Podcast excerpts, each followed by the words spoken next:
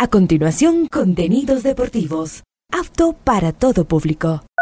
Este programa de información y comentarios deportivos conduce John Lester Hidro. A esta hora, Ondas Cañaris, su radio universitaria católica, presenta Onda Deportiva, con toda la información local, nacional e internacional de los deportes. Comenzamos.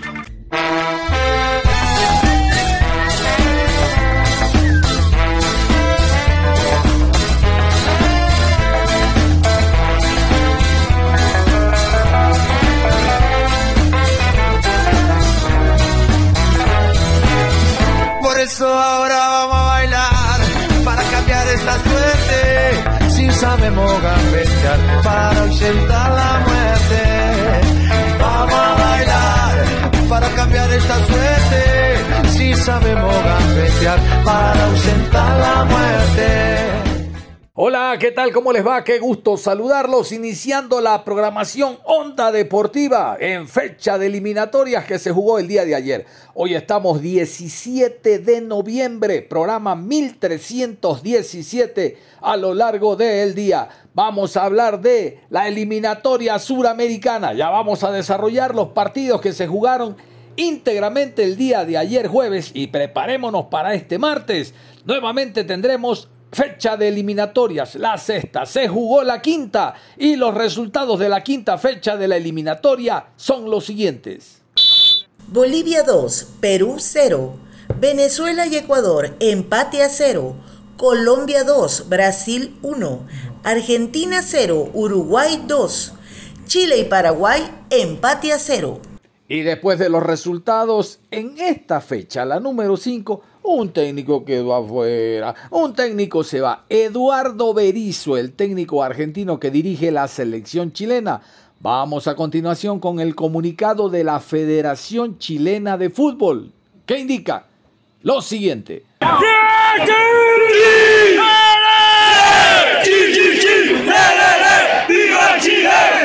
La Federación de Fútbol de Chile informa que el jefe técnico de selecciones juveniles, Nicolás Córdoba San Cristóbal, se hará cargo de forma interina de la selección chilena para el partido entre Ecuador y Chile el martes 21 de noviembre a las 18 horas 30 en el estadio Rodrigo Paz Delgado de Quito, Ecuador, válido por la sexta fecha de la clasificatoria a la Copa del Mundo 2026. Vamos ahora con las palabras de Eduardo Berizo. Él fue frío y escueto en la rueda de prensa, simplemente salió para anunciar la decisión tomada. Él se retira, da un paso al costado, al frente de la selección del país de la estrella solitaria. No hay más Berizo ahora en la selección araucana.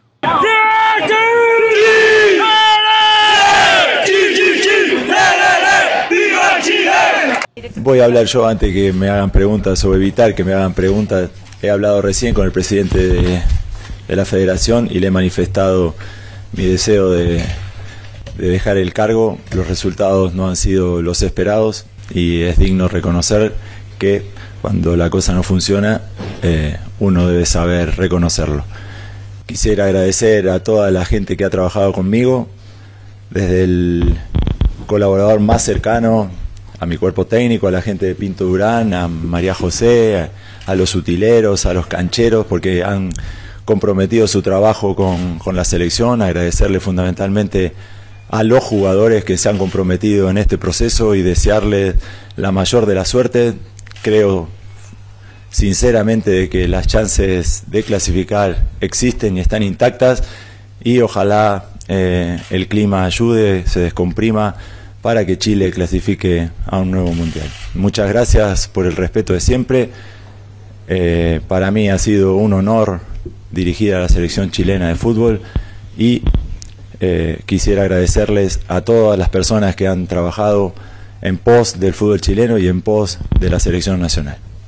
Muchas gracias y buenas noches jugada una fecha de eliminatoria, hay que rápido irse a la tabla de posiciones. Estas son las posiciones de las 10 selecciones suramericanas en torno a la eliminatoria rumbo al Mundial de México, Estados Unidos y Canadá. Los números en la tabla de posiciones son estos.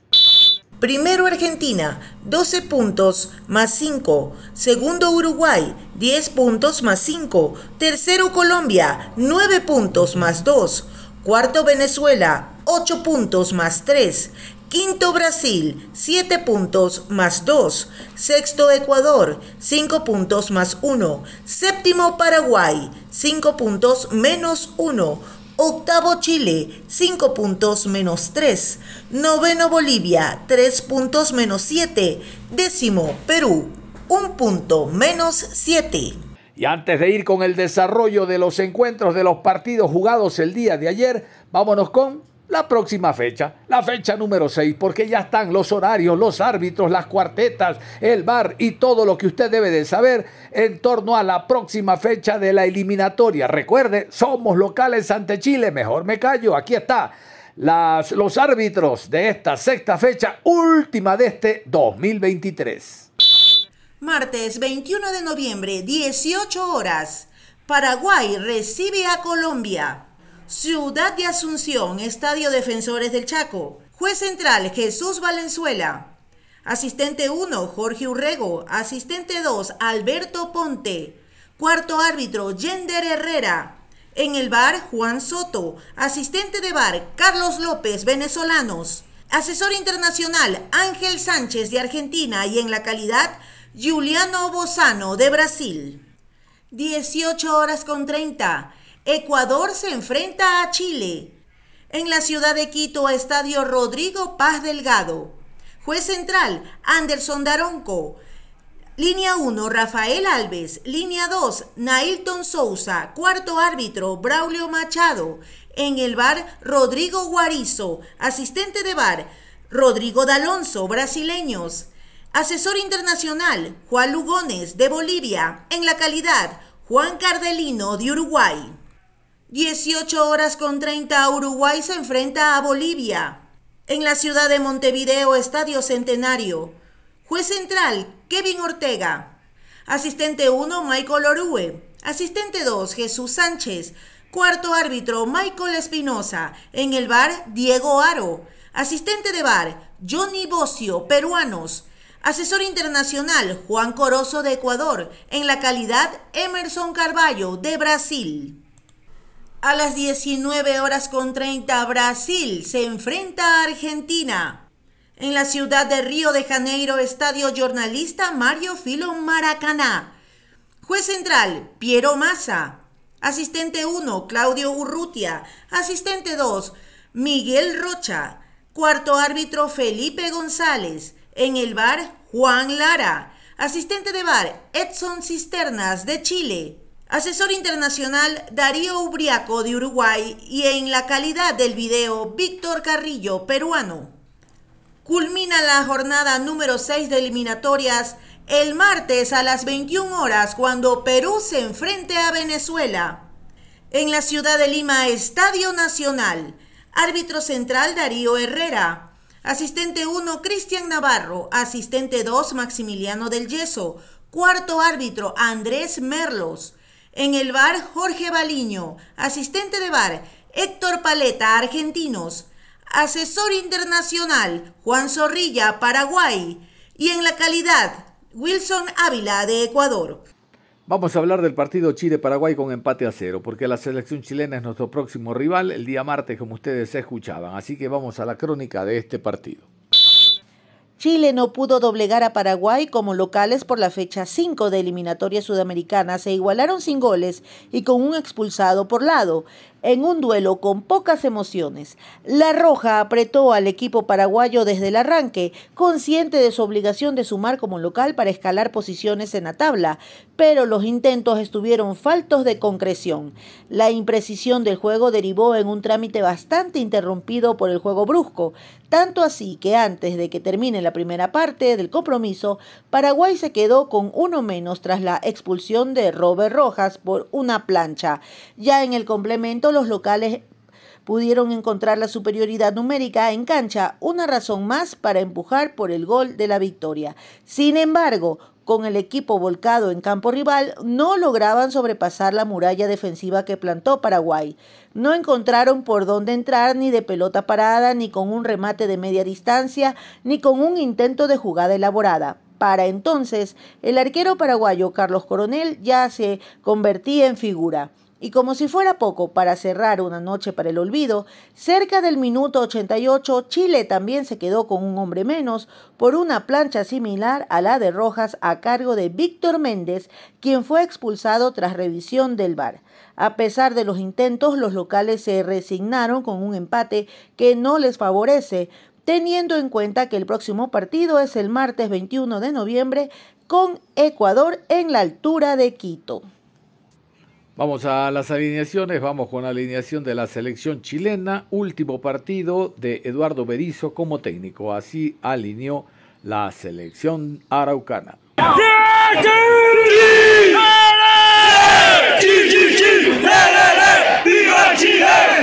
Cortés con el 23 en el arco, 5 para Díaz, Suazo con el número 4, Medel con el número 17, 3 Maripán, Pulgar con el 13, 18 Echeverría, Dávila con el 19, Brereton 22, 10 para Sánchez y Pizarro con el número 21.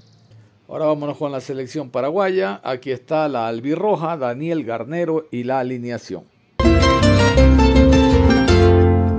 Coronel con el 1 en el arco, Rojas con el número 2, 4 para Espinosa, Alderete con el 3, Gómez camiseta número 15, Villasanti con el 23, 14 Cubas, Gómez con el 18, Sanabria con el número 9, 16 para Rojas y 11 Ábalos. A propósito de, Daniel Garnero, vamos a continuación con el paraguayo, hablando de este punto que se consigue en Santiago de Chile. Aquí está la rueda de prensa o parte de ella con Daniel Garnero. El señor Daniel Garnero, pasamos a las preguntas. Primera consulta, Alexander Barrera, Agricultura. ¿Qué tal? Buenas noches, eh, Daniel. Buenas eh, por acá. Eh, preguntarle por el balance que se hace de este, de este punto. Imagino que positivo luego estar tanto tiempo con un jugador menos en, cancha. Y, si lo que usted estudió de Chile se cumplió hoy para poder evitar eh, los ataques, porque Chile no pudo producir mucho en ofensiva y, tampoco lo logró con, un jugador más. Eh, muchas gracias. Sí, sí, la verdad que no le pudimos agarrar mucho el ritmo a, a la cancha. Nos resbalamos mucho, perdimos, estuvimos muy imprecisos, sobre todo en el primer tiempo. Eh, y después al quedar en desventaja mm, numérica se nos hizo complicado recuperar la pelota y las veces que la recuperábamos la perdíamos muy rápido, no podíamos sostenerla, no podíamos intentar eh, atacar, que era la idea, por más de, tener un, un, jugador menos, cuando uno está bien ordenado y recupera el balón, tiene grandes posibilidades de poder atacar y no nos costó mucho poder hacer eso, pero el equipo estuvo muy ordenado, se entregó mucho, eh, se nos había hecho cuesta arriba el juego y, la verdad que nos llevamos un buen punto. Don Daniel, buenas noches. Rodolfo de Pasión Deportiva. Primero felicitarlo, creo que es un buen punto que se lleva, ¿no es cierto?, Asunción. De los últimos seis puntos han logrado eh, eh, cuatro puntos. Eh, ¿Usted esperaba este Chile hoy en el Estadio Monumental, ¿no es cierto?, quizás tanta, sin tanta profundidad, esperaba un Chile quizás más al ataque. ¿Cómo sintió el partido usted para, para que nos pueda explicar?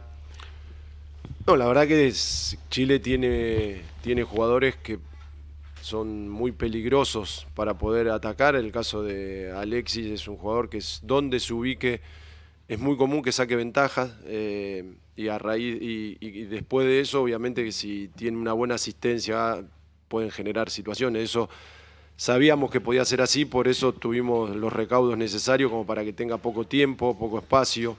Eh, y la verdad que con uno menos eh, lo hicimos bien, el desgaste que hicieron nuestros futbolistas fue muy grande para, para que no puedan tener claridad, eh, si bien tuvieron la posesión, creo que en ningún momento fuimos sobre, sobrepasados, nos generaron muchas situaciones claras. Y nos quedamos con la bronca de poder no poder haber tenido un poquito más de, efectividad en esas tenencias, en esas salidas rápidas que podíamos haber tenido. Solo tuvimos una y la idea era poder tener algunas más. Daniel eh, Francisco Guiluz, Radio Bio, Bio de Chile, eh, ¿le facilita un poco la tarea a la defensa paraguaya la posición de Alexis Sánchez hoy en el eh, terreno, casi como un interior izquierdo más que cerca del área? Y lo que pasa es que Alexis es un jugador muy complicado.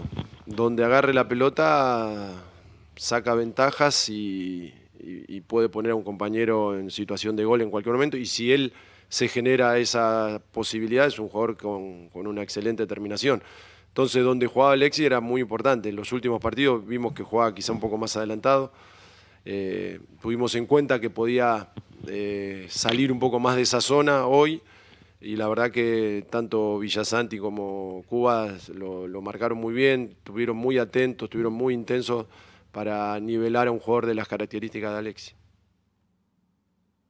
Hola, ¿qué tal? Buenas noches. Estamos en vivo para Estadio en Portales. Mi nombre es Laurencio Valderrama eh, eh, Poblete. Y preguntarle, bueno, eh, ¿por dónde pasa, más allá de que quedaron con un nombre menos, esta falta de gol de Paraguay, un solo gol en la clasificatoria? ¿Y cómo ve el, partido ante Colombia que viene recién de ganarle a Brasil? Muchas gracias. Sí, sí, una bronca. El, bueno, el partido anterior hicimos un solo gol, pero la verdad que generamos muchas situaciones.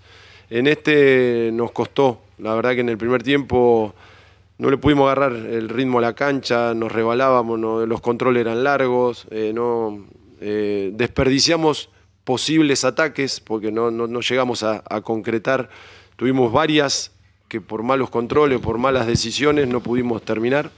Eh, y eso hizo que no, no tengamos esa efectividad que estamos buscando. Nos está faltando gol, es una falencia que tenemos.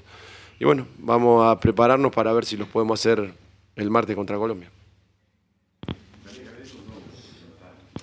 Profesor, buenas noches. Le saluda César Reolo de Radio Nacional 920 AM. Felicitaciones, profesor. Importante de, eh, resultado. Eh, ¿Qué le faltó a Paraguay para que pueda llevar eh, esos tres puntos? ¿Y qué pasó en mente cuando fue expulsado Robert Rojas? Yo creo que de arranque nos costó darnos la pelota entre nosotros. sabíamos que íbamos a tener una presión intensa, que iba a haber muchas parejas pero cuando recuperábamos eh, sin, sin mediar esa presión, se la terminábamos dando a los rivales. Y eso, lamentablemente, no, no pudimos tener ese volumen de juego que nosotros hubiésemos pretendido. Eh, pero bueno, son cosas que pasan. Después vino la expulsión, encima que no estábamos bien, vino la expulsión, se hizo más cuesta arriba. Eh, pero la verdad que el equipo se cerró bien, no, no dejó eh, ninguna, ningún hueco como para generar posibilidades claras de gol. Y en la última tuvimos algunas situaciones eh, que podíamos haber terminado un poco mejor también. Buenas noches, profesor. Julio Casó para Radio Antena 2. Eh, un importante partido para Paraguay, nuevos nombres que ingresaron dentro de su equipo y también consultarle en los tres partidos que ha tenido enfrente de la selección, cómo lo vio el balance de estos tres partidos, a pesar de que hoy, me parece a mí, y todos coinciden en la buena lectura de, su, de lo que fue al frente de la selección paraguaya. Estamos teniendo partidos muy accidentados. El partido anterior tuvimos muchas lesiones graves, grandes, en momentos del juego donde tuvimos que hacer, utilizar las ventanas no pudimos hacer cambios eh, para ir en busca de mejora en el juego. Hoy con la expulsión también se nos complica, se nos hace más difícil. Sabíamos que eh, creo que el, equipo que eh, iba, manejaba la pelota iba a tener grandes posibilidades. Hoy lamentablemente no pudimos hacerlo. En el segundo tiempo, sobre todo, fue, fue un claro dominio de balón del rival. Eh, pero no nos generaron eso. Lo positivo es eso, a mí me gusta mucho más cuando el equipo tiene esa tenencia que hoy lamentablemente en gran parte del juego no la pudimos hacer. De esta forma finalizamos la conferencia de prensa del técnico de Paraguay, Daniel Garnero. Muchísimas gracias. No dejamos eh, de escuchar. A continuación vamos a escuchar a los eh, periodistas chilenos la reacción no solo por lo mal que se jugó, por los puntos que se perdió, sino por la salida de Eduardo Berizzo. Aquí está reacciones prensa chilena en torno a este encuentro con empate a cero Chile-Paraguay.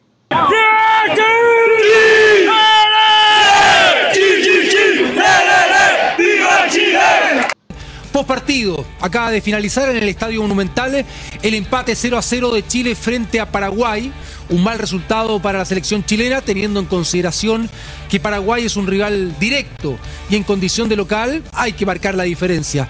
Eh, Chile se mantiene en el antepenúltimo lugar de estas clasificatorias, en el octavo puesto, por eso es un resultado malo.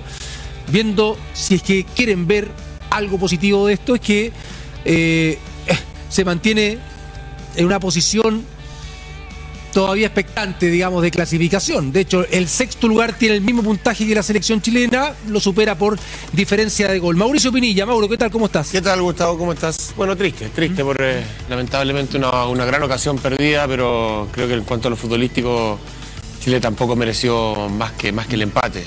Ah, no, no- no supo sacarle provecho a la ventaja de- del jugador más en el segundo tiempo. El primer tiempo tuvo un par de jugadas, un cabezazo de Ben, pero el resto del trámite del partido fue con poca profundidad, no, no- no tuvimos ocasiones claras. eh, se intentó demasiado por, por- por- por la vía aérea, la cual no somos especialistas en- y los paraguayos sí, por eso creo que no pudimos sacar mayor ventaja. Dante Poli, ¿cómo estás, Dante? ¿Qué tal? Un gusto estar con ustedes. Mago, ¿cómo le va, Jorge? Bien, Gustavo. Eh, penado. Normal. Ya. Jan. Sí, triste igual, igual que los muchachos. Un, un partido en que Chile, a pesar del dominio que fue avasallador en términos de posesión, ¿no? De, de estar en campo contrario, no encontró los caminos. Creo que esa es como la gran foto que uno puede decir, no encontró los caminos, no, no descifró por dónde. Jugando casi, casi todo un tiempo con un hombre más por la expulsión de Rojas.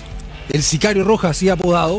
Buen apodo, pero bueno. Y sonoroso. Exactamente, fue expulsado cuando se jugaba tiempo agregado de la primera etapa y ya casi terminando el partido fue expulsado Víctor Felipe Méndez, que había ingresado minutos antes el volante de la selección chilena y por eso digo que casi todo un tiempo jugó Chile con un hombre más. Claro, ahí obviamente tuvo un mayor control de balón, control de juego, de dominio, sin embargo careció de esa profundidad y eh, lo que decía Mauro, con pocas eh, llegadas.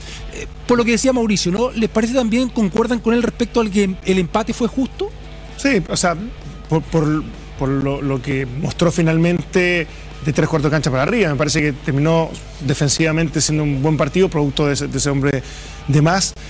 Pero evidentemente uno, espera muchas veces que estos partidos se destraben por una individualidad, por una por un jugador que, que- que- que se atreva a hacer algo diferente y en ese mano a mano efectivamente logres esa superioridad numérica que no le ibas a tener de otra manera producto de, de cómo se replegó Paraguay. Y Chile, lamentablemente, no los posee. Es, es difícil encontrarlos por, por distintas razones eh, que los podemos ir escarbando y, y desglosando después, pero evidentemente Chile no tiene desde, desde el nombre propio, salvo el que puede ser Alexis, muy retrasado, muy de volante creativo, pero finalmente poco profundo y con pocas opciones, se diluía cualquier opción y si no puedes desde lo colectivo, desde el intento, de- desde el equipo, evidentemente ese, ese jugador diferente no lo tenemos. No lo tenemos. 11 contra 11 fue mejor Chile.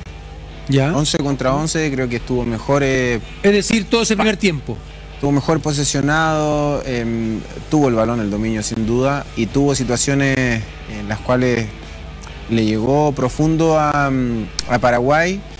Estuvo el centro del sector derecho que cabecea Ben. Esa es la más clara. cerca, Dávila, sí. sí. Em, y después algún, alguna llegada también profunda por el sector izquierdo que, que Ben le deja el carril a, a Suazo, que llega a una línea de fondo, tira el centro atrás y y por ahí es una aproximación también y está para mí la más clara que no la resuelve de buena manera o quizás no toma una mejor decisión Damián Pizarro o el propio Echeverría cuando le llega el, el- el pase por el Pulgar. medio de Eric Pulgar. ¿Tú dices que estaba había- de espalda? Echeverría debería haberle pegado? Es que, es que Echeverría estaba de espalda. Eh, quizás si eh, él eh, se posicionaba mejor, difícilmente, porque mm, él gana una posición en la cual sabe que tiene dos centrales o un central a, a su espalda y creo que la descarga con Damián es la mejor opción que tuvo. Eh, eligió bien, pero lamentablemente creo que en, en esa en esa falta, creo yo, de experiencia a, a nivel internacional de selección, porque Damián tiene un nivel de internacional en, en- en Copa Libertadores, en Colo Colo, pero, pero a nivel de selección es mucho más exigente y mucho más rápido, y por ahí se demoró un poquito en, decidir el remate de primera. Em, pero creo que, insisto, eh, 11 contra 11 fue mejor Chile. Ya el segundo tiempo también va de la mano con, la- con las sustituciones, con las modificaciones que hizo también Eduardo Berizzo. Eh, se vio un poquito largo el equipo y lo más rescatable en el segundo tiempo en lo personal es el ingreso de Aravena que fue profundo, que fue eh, un poco lo que decían los muchachos, uno busca que en el, en, el, en el, individualismo, en el mano a mano puedan marcar las diferencias y creo que él sí se atrevió y sí pudo marcar cierta diferencia en el segundo tiempo. Claro, a propósito de lo que careció Chile en la primera etapa, con el desborde, ¿no? Con un mm. Ben enredado, por el otro lado Dávila, bien técnicamente, pero muchas veces centralizándose, ¿no? Como cerrándose, pero quizás careció eso, que quizás lo que dices tú, Jorge, después Chile lo profundizó sin tener una mayor claridad, pero que trató de buscar. Yo creo que el cierre de Dávila, por el, sector el cierre de Dávila, Gustavo, eh, eh, dice más de lo que le exigía o le pedía, y que lo escuchábamos en, la transmisión, le pedía a Berizzo a Echeverría, que era que se desprendiera y llegara a posiciones de ataque, o el, hecho de que Dávila se, lo viéramos en, reiteradas ocasiones más hacia del, del, extremo hacia adentro, de afuera hacia adentro, para las pasadas de, de Pablo Díaz. De Pablo Díaz. Nos vamos a ir a la pausa y al volver vamos a continuar revisando lo que fue la eliminatoria suramericana jugada íntegramente el día de ayer jueves. La pausa y volvemos. Onda Deportiva. Regresamos con Onda Deportiva.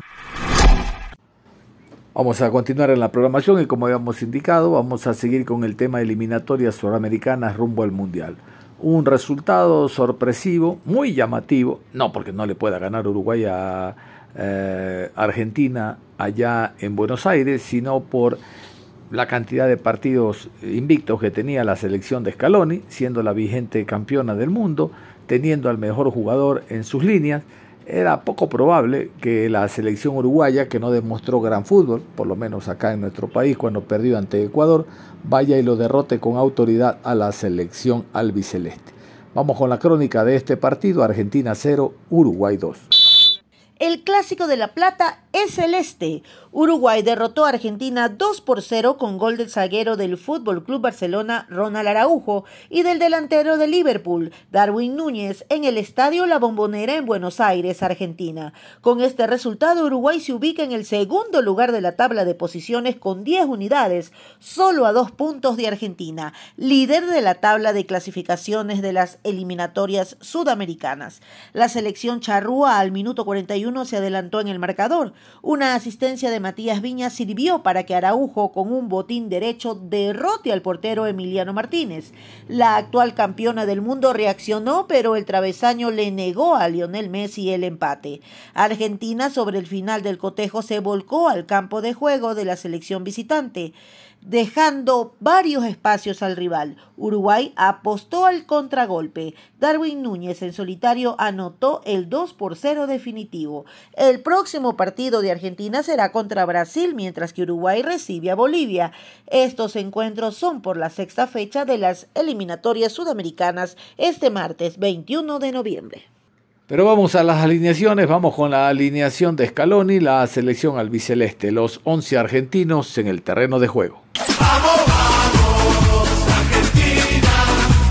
Martínez con el número 23 en el arco, Molina con el 2, Tagliafico, camiseta número 3, Romero con el 13, dorsal 19 Otamendi, De Paul con el 7, camiseta 17 para Fernández, McAllister con el 20, Messi con el 10, 15 para González y Álvarez con el número 9.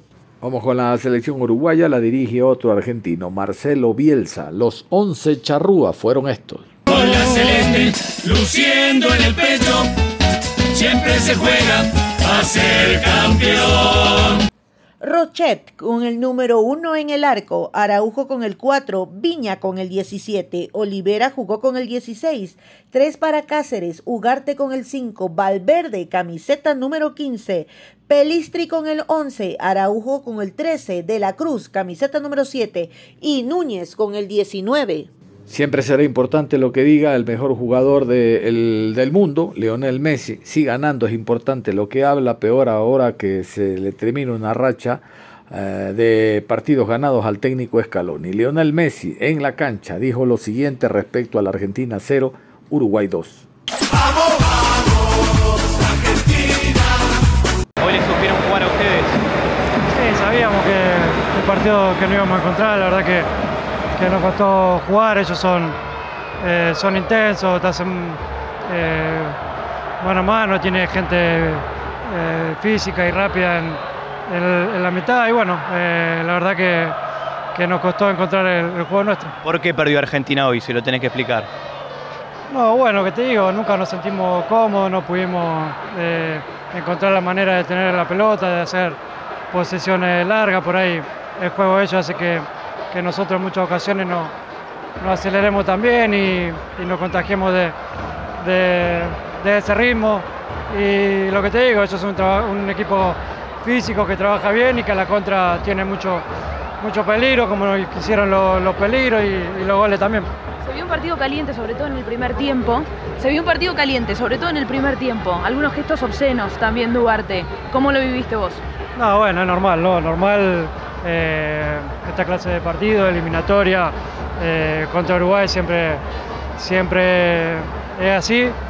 Eh, nada, eh, prefiero no decir lo que pienso, pero, pero bueno, esta gente tiene que, aprender, la gente joven tiene una buena camada, una buena selección, pero tiene que aprender de, de los mayores a, a respetar, porque este clásico siempre fue, fue intenso, duro, pero, pero siempre con mucho respeto, así que, que tiene que aprender un poquito. El técnico Uruguay tuvo mucha incidencia, ¿o no, Bielsa? Acomodó el equipo.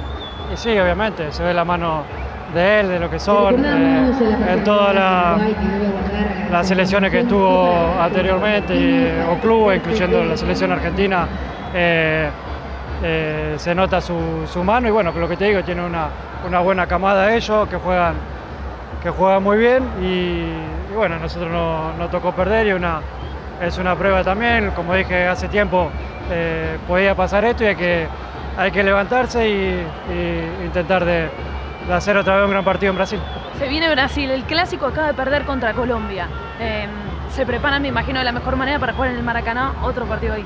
Sí, obviamente, que, que igual que este, ¿no? Los partidos contra Brasil son, son clásicos, son partidos eh, aparte, un partido de, mucha historia, sobre todo como, como viene la historia de este último, este último tiempo. Y, bueno, nosotros tenemos que, levantarnos y obviamente respetando siempre lo que son ellos, porque, porque son Brasil y jugar en el Macará no, es fácil. Feliz y contento en rueda de prensa, Marcelo Bielsa eh, contestó las preguntas sobre lo que fue esta victoria y preparándose ya lo que será el siguiente partido de Uruguay en casa ante la selección boliviana. Escuchemos a Marcelo Bielsa. Con la celeste luciendo en el pecho, siempre se juega a ser campeón. ¿En qué momento craneaste el partido con Argentina?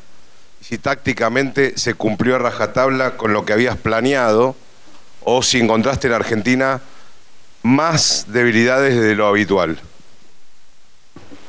No, no fue un partido que se definió por aspectos tácticos.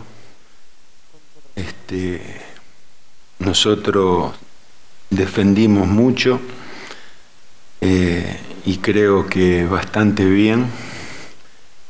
Y a partir de la recuperación de la pelota eh, pudimos elaborar algunos momentos de buen fútbol como para crear situaciones suficientes como para convertir.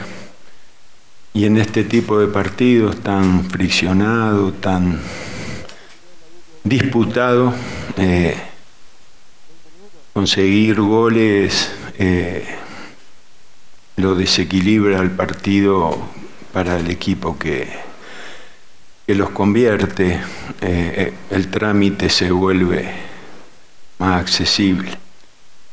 No, pero le reitero lo del comienzo, no, no creo que haya sido un partido de- definido por aspectos tácticos. Marcelo, David Pintos para Crack del Sur. ¿Cómo hacer para que todo un país no se ilusione con este Uruguay después de haberle ganar- ganado a Brasil como se le ganó, después de hacer lo que hicieron hoy, que no se ganaba desde el 87 en Argentina? Entonces, ¿cómo se frena esa ilusión del pueblo uruguayo? Bueno, la- como usted vio cómo es la competencia. Dale, gracias, mejor. eh, el próximo partido siempre va borrando los efectos de, del anterior y se renueva la, la exigencia y la demanda de triunfos y se trata de, de respetar los tiempos de la competencia y ir sumando actuaciones que consoliden un estilo. Marcelo, buenas noches, felicitaciones por la victoria. Iván Levato para Rocangol, quiero hacerle dos preguntitas. La primera, ¿qué, le hace sentir este plantel por este triunfazo que logra Uruguay de visitante ante Argentina, la selección campeona del mundo? Y si se puede saber, ¿qué le dijo usted eh, luego del partido a sus jugadores ahí en el vestuario, mirándole a la cara, eh, agradeciéndole por esta victoria?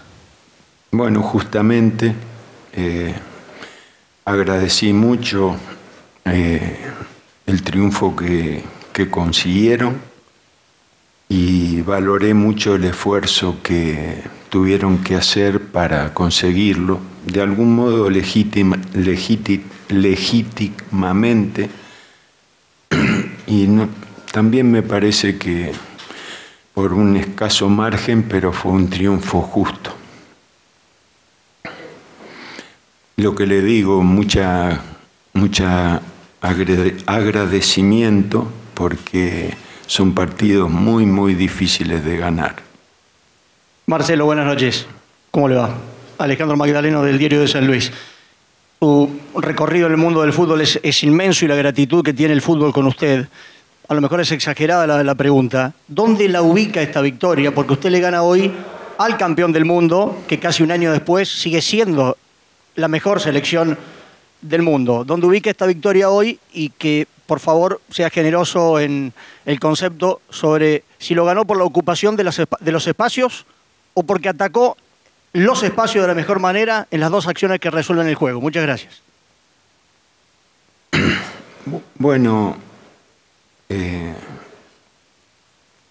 ganar eh, Argentina es un campeón del mundo inolvidable, pero no es que ganarle al, campeón del mundo le, otorga al que le ganó eh, nada de, lo conseguido por el oponente, ¿no?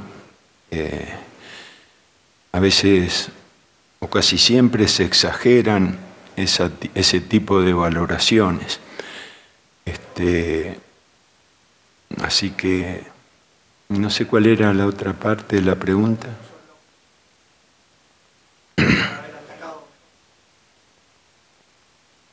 Como le dije al comienzo, defendimos con mucha intensidad. Después de recuperar la pelota, eh, tratamos de conservarla y la buena recuperación que tuvimos, la, la buena... Defendimos bien y cuando un equipo defiende bien y conserva la pelota después de recuperarla, también ataca bien. Así que se, se dieron esas eh, coincidencias, ¿no? que, defendimos bien, que después de recuperarla la conservamos y que eh, sumar pases después de haber defendido bien eh, normalmente ofrece sensación, algunas, algunas situaciones de gol como las que tuvimos para desnivelar el partido. Marcelo, ¿qué tal? Aquí Nicolás Tedeschini de Fútbol Pasión Permanente, AM1010, Onda Latina y Radio FPP. Le quería preguntar los dos aspectos con los cuales Uruguay pudo ganarle el partido a Argentina. El defensivo, sobre todo en Cáceres, haciendo una marca constante a Messi, y el otro en las partes de los ataques, sobre todo desbordar por el sector de Molina Lucero constantemente, que es lo que permite el primer gol, y el pelotazo para que pueda correr constantemente Darwin Núñez, que había intentado dos veces en el primer tiempo y en el tercero logra finalmente el gol. ¿Cree que esas son las claves por las cuales Uruguay le pudo ganar con contundencia a Argentina? Bueno, las claves eh, no se limitan a los goles, ¿no? Los goles son una, una consecuencia y le reitero lo que le dije en la respuesta anterior. Eh, defender bien, no perder la pelota después de recuperarla y sumar pases, genera eh, la posibilidad de encontrar opciones para convertir y de algún modo así se dio, ¿no? Buenas noches, Marcelo Gustavo Yarroch para Radio La Red. Le quería preguntar si entiende que una de las claves de la victoria tuvo que ver con la presión que ejercieron en la mitad de la cancha eh, Valverde con Ugarte y con Nicolás de la Cruz. Gracias. Sí, eh, ese es un aspecto muy importante del partido de hoy. Y le agrego a Bentancur que son jugadores que que, asumen los momentos que tienen los partidos con muchísima naturalidad. Este, los, cuatro, defienden, los cuatro manejan la pelota, los cuatro desmarcan. Eh, no es común eh, encontrar jugadores que distribuyen eh, el esfuerzo para recuperarla y la jerarquía durante la posesión, eh, esas dos cosas a la vez se da en estos cuatro jugadores. Hubo otro partido muy llamativo por el resultado, la victoria en Barranquilla de Colombia, 2 por 1 ante la selección de Brasil, que ganaba a propósito el partido. Importante emparejar y remontar a través de días, sobre todo por lo que pasó en el ámbito familiar, el secuestro de su padre en los últimos días. Vamos a continuación con la crónica del partido. Luis Díaz pasó del infierno al cielo el día jueves al anotar un doblete en la victoria de Colombia frente a Brasil, ante la mirada atenta de su padre, liberado hace unas semanas atrás, 12 días secuestrado por la guerrilla del Ejército de Liberación Nacional. Dos cabezazos del extremo de Liverpool en el 75 y en el 79 le dieron a Colombia una inédita victoria ante Brasil en la eliminatoria mundialista. La visita se había adelantado con un gol de camerino de Gabriel Martinelli al minuto 3 en el Estadio Metropolitano de Barranquilla, pero un buen trabajo colectivo y mucha efectividad en el último tramo de la cancha inclinaron el resultado a favor de los cafeteros. Brasil registró su segunda derrota consecutiva y cayó al quinto lugar de la tabla con siete puntos, mientras Colombia ascendió a la tercera casilla con nueve unidades. Vamos a continuación con las alineaciones. Iniciamos con la selección colombiana. La selección de Néstor Lorenzo, los 11 fueron estos. Vargas con el número 12 en el arco. Muñoz con el 21, Machado con el 6, Sánchez jugó con el 23, Lucumí con el 3, Castaño camiseta número 5, Carrascal con el dorsal 8, Uribe con el 15, Díaz con el número 7, Rodríguez con el 10 y Borré con el número 19. Vamos con la selección brasileña, la alineación que puso en el terreno del Estadio Metropolitano de Barranquilla. Los 11 brasileños fueron estos. Brasil. Allison con el 1 en el arco. Emerson, camiseta número 2.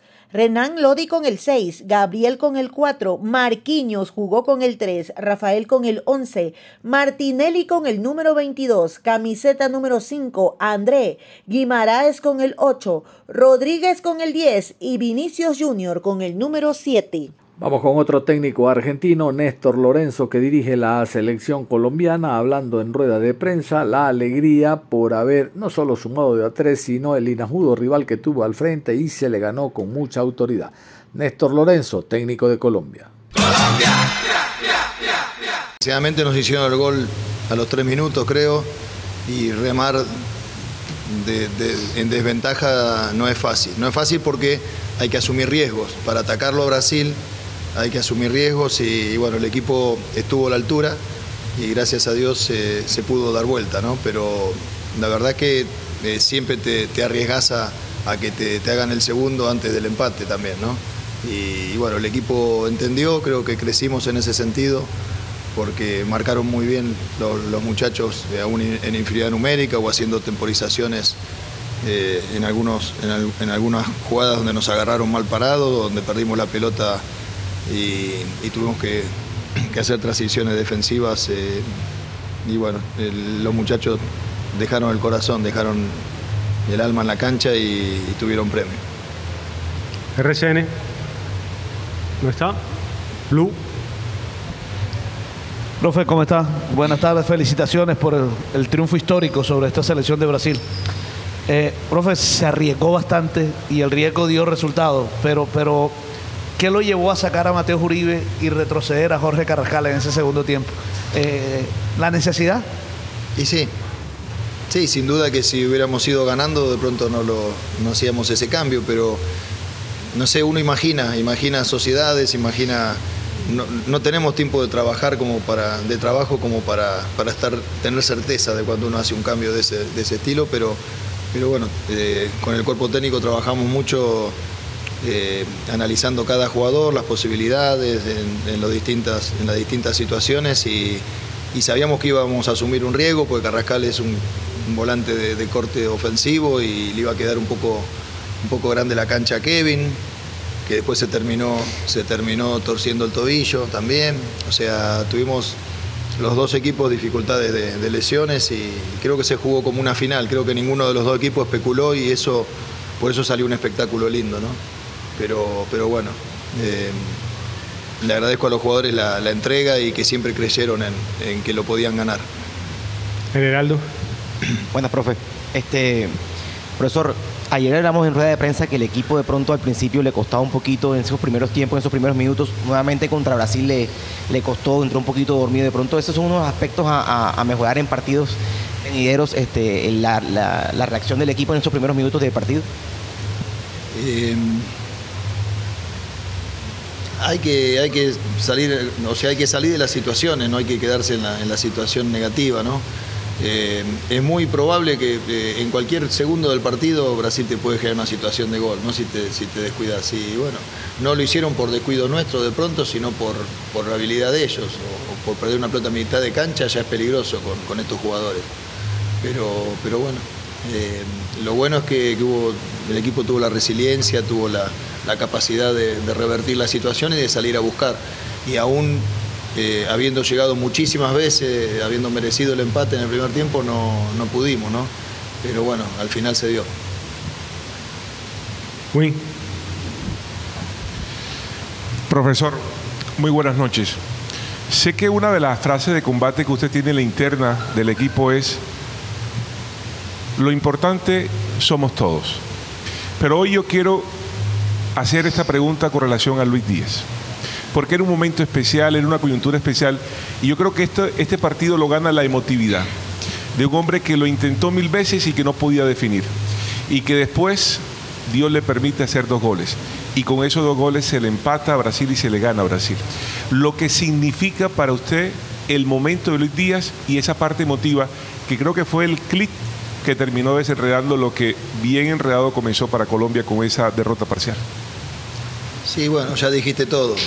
Eh, la verdad que fue, fue una semana eh, de, muchas emociones encontradas porque empezamos rezando para que, para que aparezca el papá y, terminamos festejando los dos goles de, de Lucho, seguramente para, para, su padre, que ha sufrido tanto.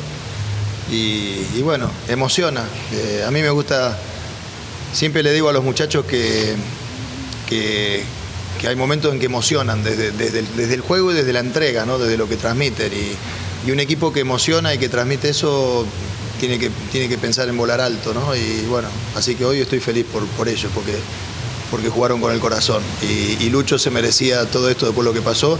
Y con todas las, las situaciones que generó y que creó él mismo y que no las podía meter hasta que, hasta que Dios dijo ahora sí. Y, y se le dio como se tenía que dar, como tenía que terminar esta, esta, esta fecha, ¿no? Con, con, Lucho de héroe.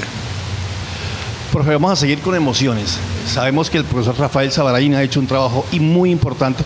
No, no. No, aquí no está Sabaraín. Está Marcelo Rofe. Marcelo, perdón. Ha hecho un trabajo muy importante, pero hoy lo vimos a usted, profe, como nunca. Sabemos que usted es emocional, pero hoy lo vimos llorar cuando salió del partido.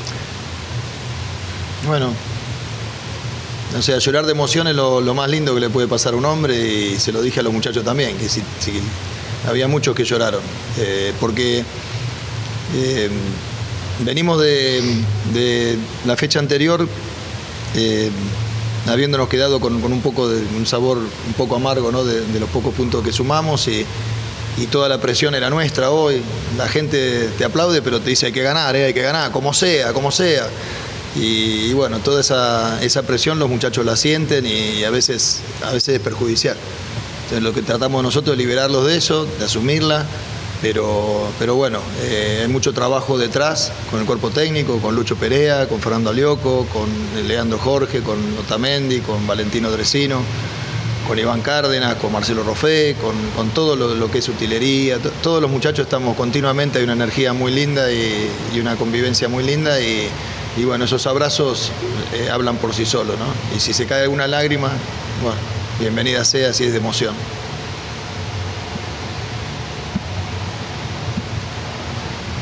Profe, buenas noches. Primero felicitarlo por la victoria y preguntarle por el cambio de Borja y la salida de Machado.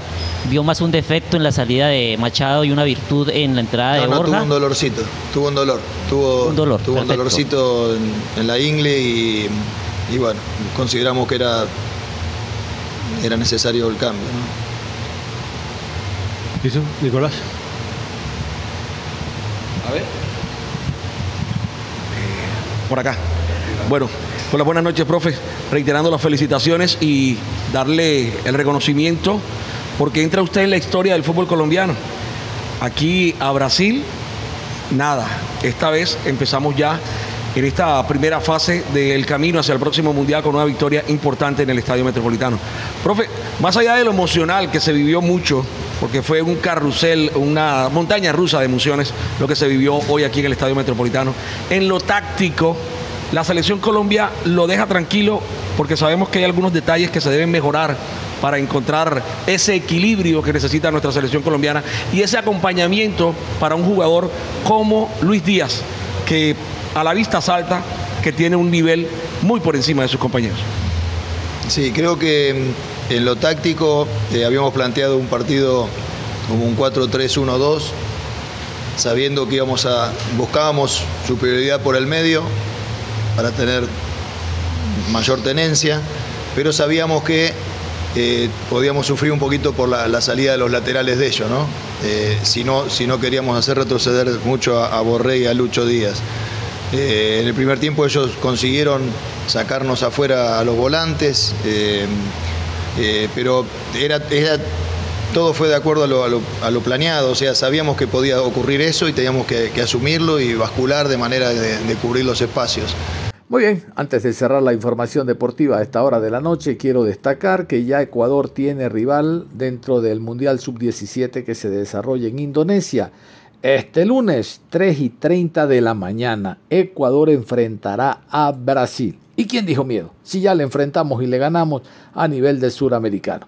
Ecuador-Brasil, Mundial Sub-17, este lunes, 3 y 30 de la mañana. Éxitos a la distancia a la selección ecuatoriana. Nos vamos, es todo. Ya llega Isis Bonilla con el resumen de noticias en actualidad, tercera emisión.